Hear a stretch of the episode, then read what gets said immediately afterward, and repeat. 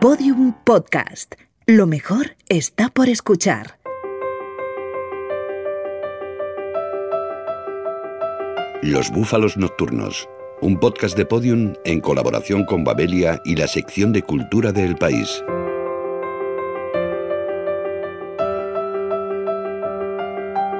Me gusta tanto mi trabajo, me divierte y me llena de tal forma que no me importa cobrar poco. ¿Cuántas veces habrán escuchado una afirmación parecida en boca de artistas, escritores, actores o pintores? Lo triste del asunto es que la precariedad laboral en los sectores culturales es hoy día la norma. La escritora e investigadora Remedios Zafra aborda este asunto en su libro El entusiasmo, premio anagrama de ensayo, donde reflexiona de forma certera sobre esa incierta realidad social que afecta al mundo de la cultura.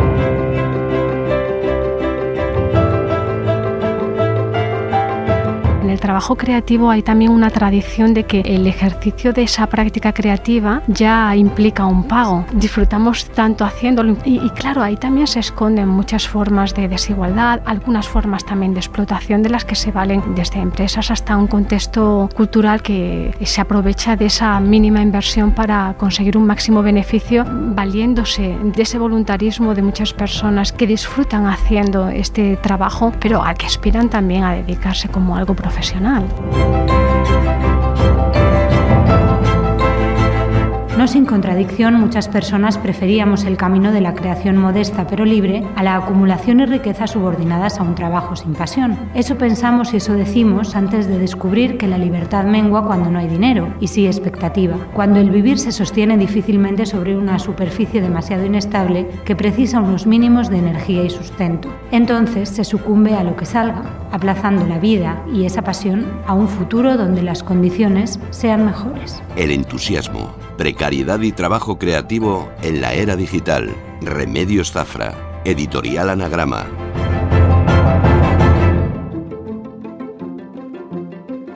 Abordaremos la inestabilidad laboral y la precariedad con Remedios Zafra y con el colectivo Politicón, que acaba de editar El Muro Invisible, otro ensayo sobre las dificultades de ser joven en España. Intentaremos despejar esos negros nubarrones con un repaso por los lanzamientos discográficos que nos depara este recién estrenado 2018 y con una mirada a la obra de Andy Warhol al que Caixa Forum Madrid dedica una retrospectiva. Terminaremos escudriñando en las costumbres lectoras de uno de los grandes músicos de este país, Soel López.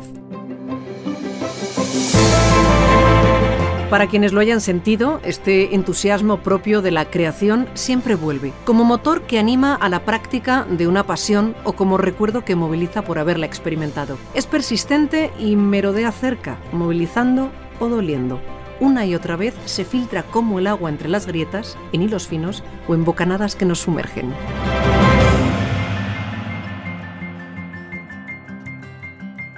El entusiasmo con Remedios Zafra.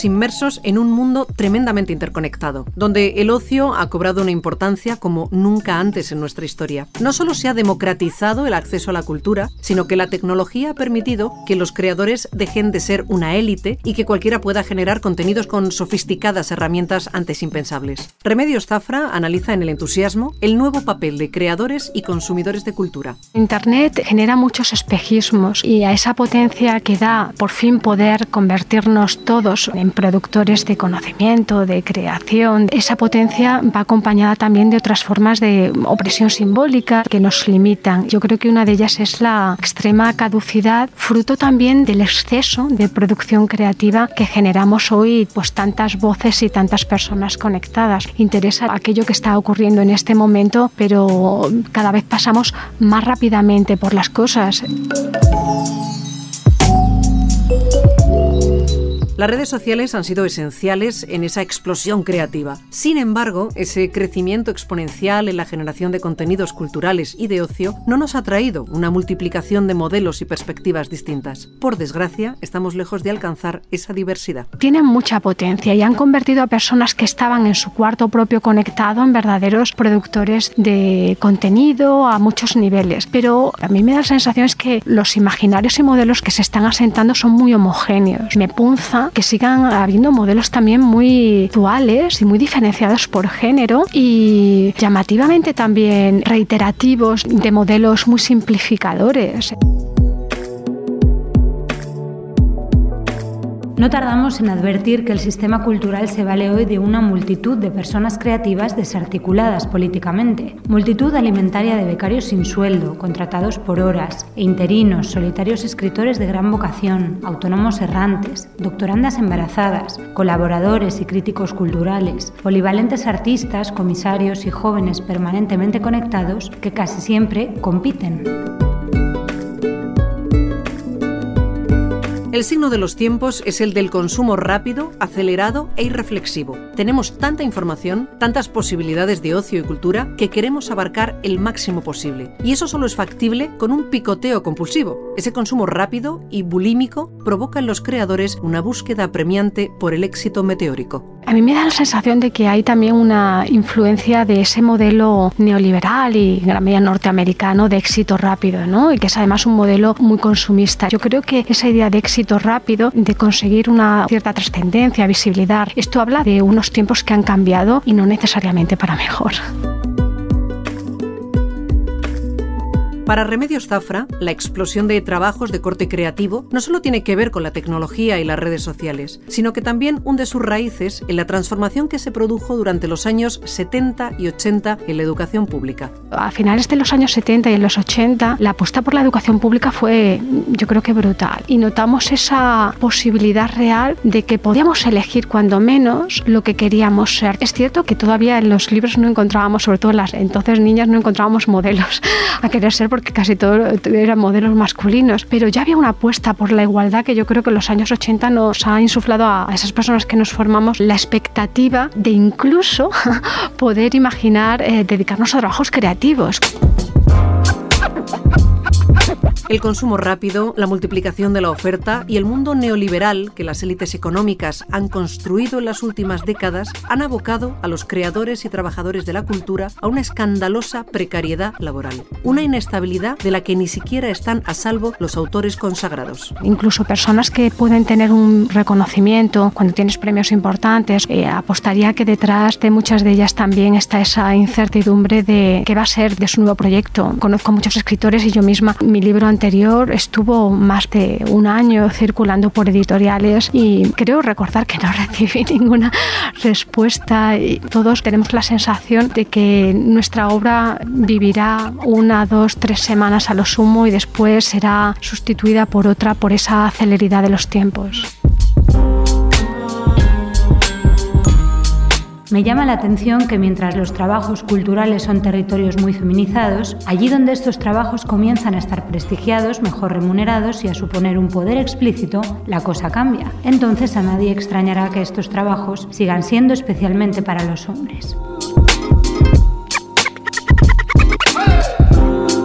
En el entusiasmo, Remedios Zafra analiza esa precariedad laboral, ese mundo lleno de contratos abusivos, becarios, falsos autónomos y colaboradores mal pagados. Un mundo donde la presencia femenina es importante y donde una vez más se lleva la peor parte. El creativo es un contexto muy feminizado, pero es muy feminizado en los niveles más bajos de producción. A mí me sorprendía las últimas dos décadas cuando he trabajado impartiendo clases, máster, conferencias, casi todos los lugares que iba, las personas que gestionaban los proyectos eran mujeres, pero quienes, digamos, mandaban y normalmente yo, yo no me relacionaba con ellos eran hombres. El entusiasmo ha sido galardonado con el premio Anagrama de Ensayo. El jurado destacó el imaginativo ejercicio reflexivo que Remedios Zafra realiza sobre el mundo de la cultura y las redes. La noticia del premio fue una gran sorpresa porque el premio Anagrama es un premio grande y, pues claro, nunca tienes la certeza de que un libro muy libre como yo creo que es el entusiasmo puede encajar en un premio y, y ha sido un punto de inflexión realmente este premio. Es increíble lo que una editorial como Anagrama a un premio de este tipo. Yo creo que también una temática como esta puede eh, zarandear de alguna forma ¿no? tu producción y desde entonces pues prácticamente todo el interés por mi obra se centra en, en este premio.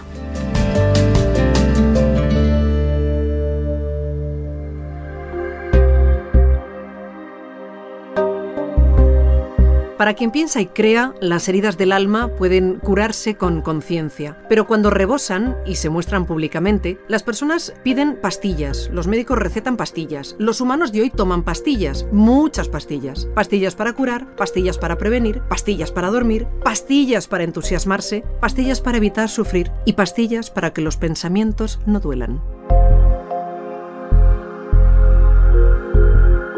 2018. Regresos de ayer y hoy con Fernando Navarro.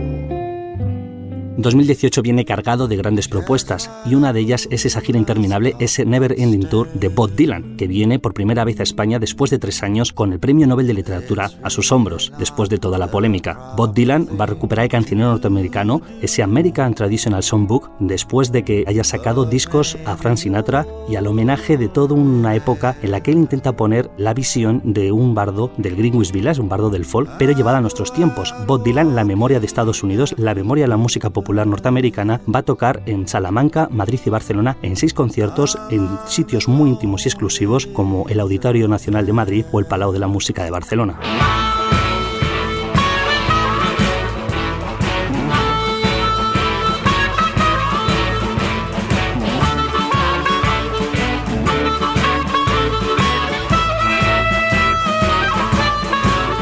Otros que no se detienen son los Rolling Stones, sus majestades satánicas que han prometido disco para este 2018. Lo dijo Ron Wood y lo dijo sobre todo Keith Richards en una entrevista que iban a sacar una continuación de ese álbum que apenas tiene un año, Blue and Lonesome, un álbum que suponía una vuelta a las raíces del blues, supondrá otra continuación de los Rolling Stones en lo que ellos han sabido hacer mejor que nadie, el blues eléctrico, ellos que pusieron ese blues en lo más alto del pedestal de la música popular y fueron los grandes embajadores de un género que ahora, a punto de jubilarse, pero que nunca se muere y nunca se jubilan, siguen manteniendo las esencias como solamente los Rolling Stones saben hacerlo.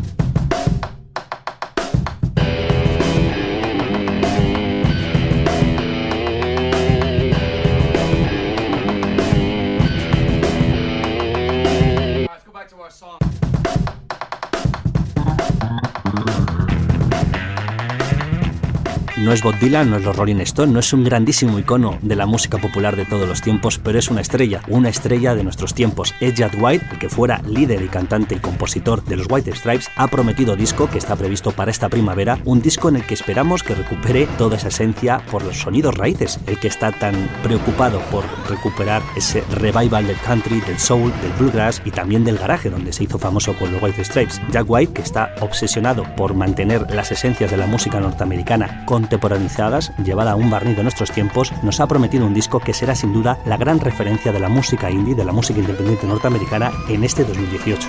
No, no lo puedo decir.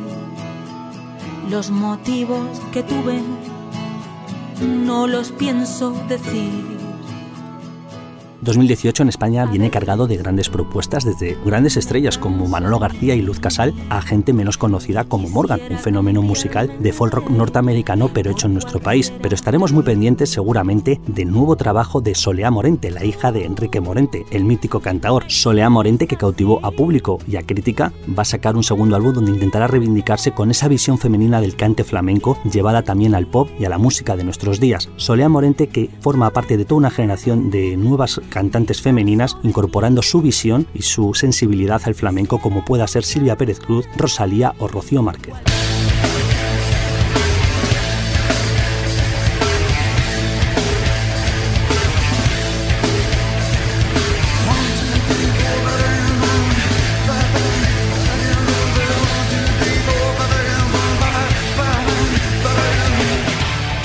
España es un país de festivales y son muchas las referencias y propuestas que tenemos en nuestro país, pero sin duda la que se ha erigido como una referencia absoluta en los últimos tres años es el Mad Cool, que trajo a Neil Young y también el año pasado a los Foo Fighters. Este año lo ha reventado con Pearl Jam y Queens of the Stone Age, sobre todo con la banda mítica de Eddie Vedder, que regresa a nuestro país después de tanto tiempo y que ha conseguido que se hayan agotado los abonos de los tres días. Son muchos los que irán de toda la península a Madrid, pero también a Barcelona, donde tocarán para todos los fans.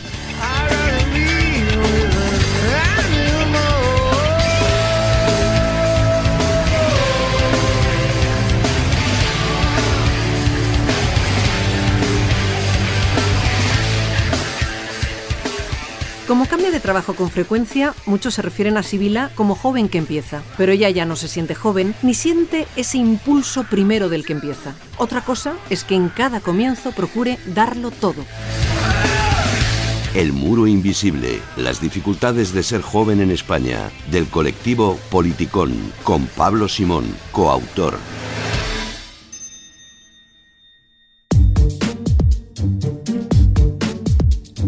Politicón básicamente surge en el año 2010 con la agregación de diferentes personas que escribíamos en blogs particulares y que teníamos un enfoque parecido a la hora de tratar los temas de política, economía y sociedad, que es básicamente basarse en el conocimiento que nos aporta las ciencias sociales sobre fenómenos complejos y tratar de hacer divulgación y traducirlo a un lenguaje comprensible para entender la realidad presente. Esto además coincide en el tiempo con la eclosión del 15M y con una repolitización muy intensa de la sociedad en la cual emergen debates como las primarias, el sistema electoral, la crisis, las cuales nos ayudan a que el blog se vaya poco a poco consolidando.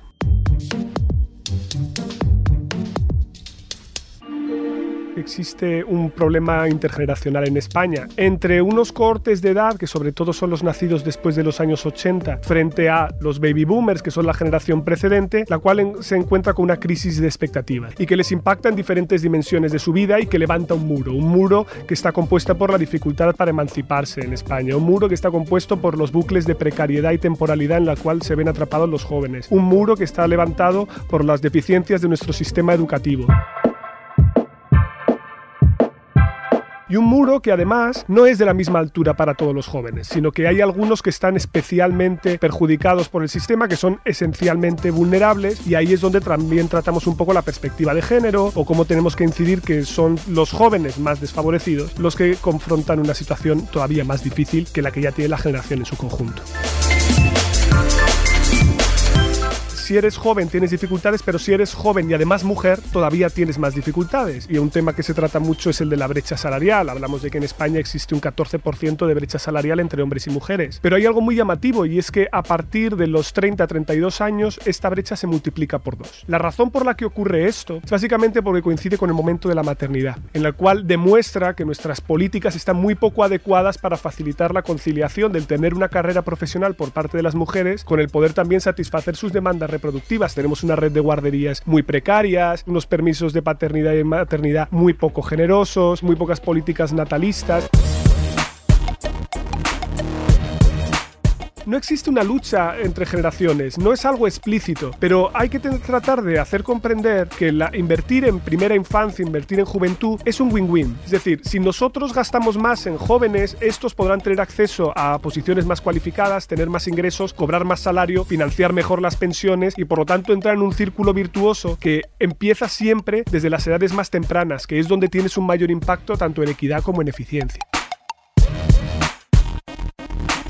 Sigue existiendo una brecha de edad en comportamiento electoral, pero sí es verdad que lo que vemos también es una suerte de polarización. Es decir, hay unos jóvenes que están todavía muy implicados y que siguen participando, pero hay otros que progresivamente se están desenganchando. Entonces eso evidentemente puede tener un riesgo a medio plazo, que es lo que ocurriría si se consolida que los jóvenes votan a partidos distintos que sus padres, pero jamás llegan a gobernar. Es decir, convertirse en una minoría permanente que se liga mucho con el escaso peso demográfico de los jóvenes. Y claro, eso también se traduce en políticas públicas cuando tú tienes que empezar a hacer un recorte, tú sabes por dónde empezar si eres un político que quiere ganar las elecciones. No tocar las pensiones. Empecemos por las becas.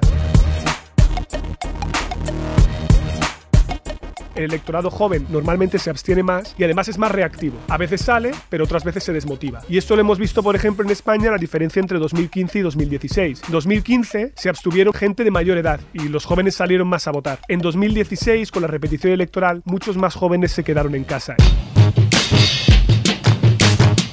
Cuando tú eres mayor, ya estás emancipado, tienes más de 65 años, lo que nos indican los sondeos es que te preocupan esencialmente dos cosas, pensiones y sanidad. Los jóvenes, como viven en el hogar familiar todavía, les preocupa no solo los temas de becas, educación, también les preocupa pensiones, sanidad, etc. Es decir, tienen más cosas en la cabeza cuando se acercan al votar. Y esto hace que muchas veces terminen optando por partidos que no necesariamente defienden políticas que a ellos les vaya a convenir. Claro, es lógico que tú también pienses en tus mayores, ¿no? Entonces, no solo te desmovilizas más, sino que muchas veces no necesariamente votas a los partidos que más te defienden.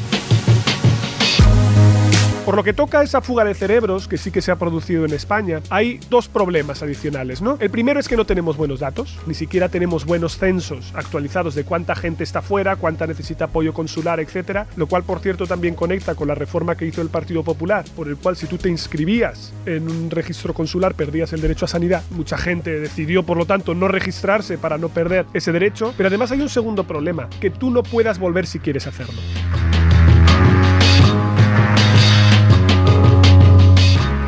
Yo parto siempre del bien entendido de que los partidos se preocupan de sus clientelas electorales. Y ahora mismo tenemos dos partidos, Podemos y Ciudadanos, que tienen un electorado más joven. Si en el futuro se forman gobiernos de coalición entre un partido senior y un partido junior, a lo mejor esto nos ayuda a que se muevan las políticas públicas un poquito más a favor de los jóvenes. Entendiendo de nuevo que esto no es una cuestión de conflicto, que lo que hay que hacer es retejer un pacto, un compromiso en el cual todos podamos tener nuestro lugar y por lo tanto nosotros podamos contribuir también a un desarrollo del estado de bienestar que garantice la sostenibilidad de nuestro modelo durante los próximos 20-30 años.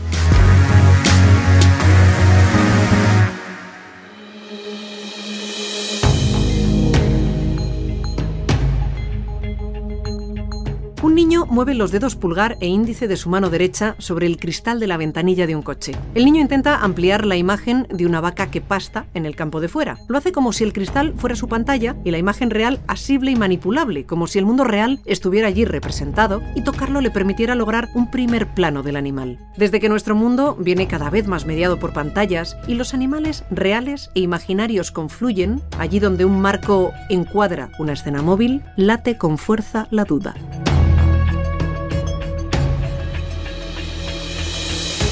Exposición Warhol, el arte mecánico, en CaixaForum Madrid, con el comisario José Lebrero.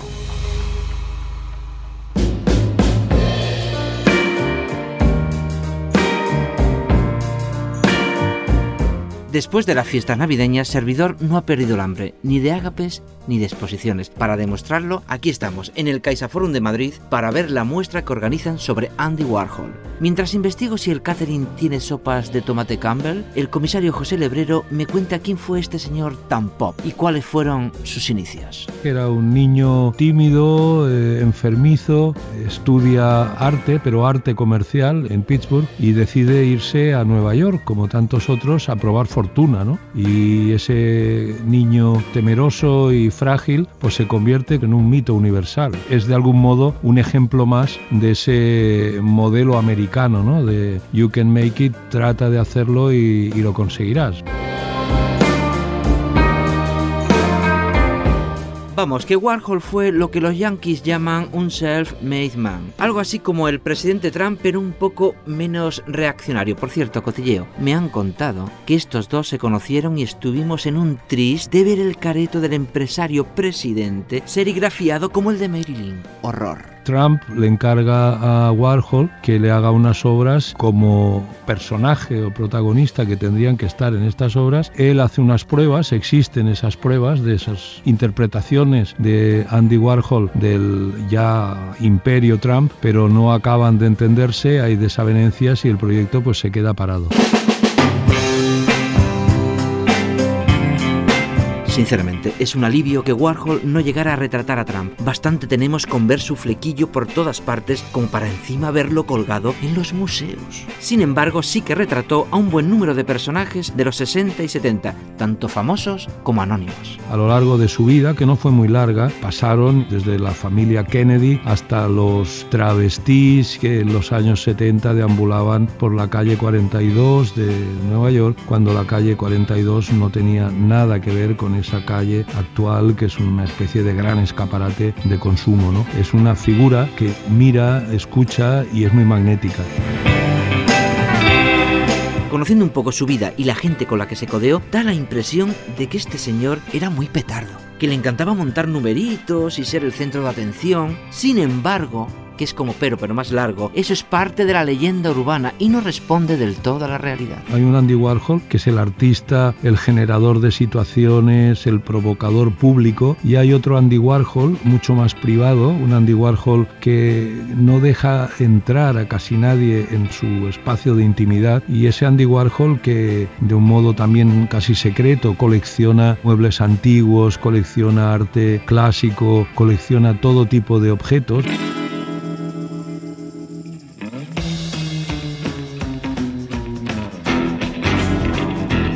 Hay más de 300 obras en esta exposición realizada en colaboración con el Museo Picasso de Málaga. Veo pinturas, esculturas, dibujos, serigrafías, instalaciones, portadas de discos, póster, revistas, objetos, fotos. Me llama la atención que también hay escritos, como sus diarios. Ese Andy Warhol, digamos, secreto, es también alguien que escribe a su manera, interpreta el mundo a su manera, con un grado elevado de ironía. Esos diarios son muy interesantes, están traducidos y la verdad es que hay aforismos, diríamos, que son interesantísimos porque a mí me parece que dan cuenta de algunas de las carencias y algunas de las grandezas también de la sociedad contemporánea que en Estados Unidos se genera después de la Segunda Guerra Mundial. Por fin ya he encontrado el catering. Y sí, hay sopa de tomate. Ah, y también hay plátanos, claro. Mientras pelo uno, me siento a ver algunas de las películas que se proyectan, los llamados screen tests. Son filmaciones del rostro de muchas personas que pasan por su estudio. Susan Sontag, Bob Dylan, Salvador Dalí. La cámara quieta, solo se filma el tiempo que permite una cinta de 16 milímetros. Por lo tanto, ahí Warhol hace una contribución importante al mundo del cine experimental. Entre los personajes que salen en esos screen tests veo a Marcel Duchamp. Según me han contado, otro cotilleo, el creador del urinario más famoso de la historia del arte y Andy Warhol tuvieron más de un punto de contacto. Warhol tenía un proyecto de hacer un trabajo a más medio plazo con Marcel Duchamp que no se llegó a realizar y sí, es un referente, pero vamos, yo creo que la hermenéutica de Duchamp, ¿no? ese intelectualismo poético era un poquito espeso para una mentalidad muy intuitiva de Andy Warhol.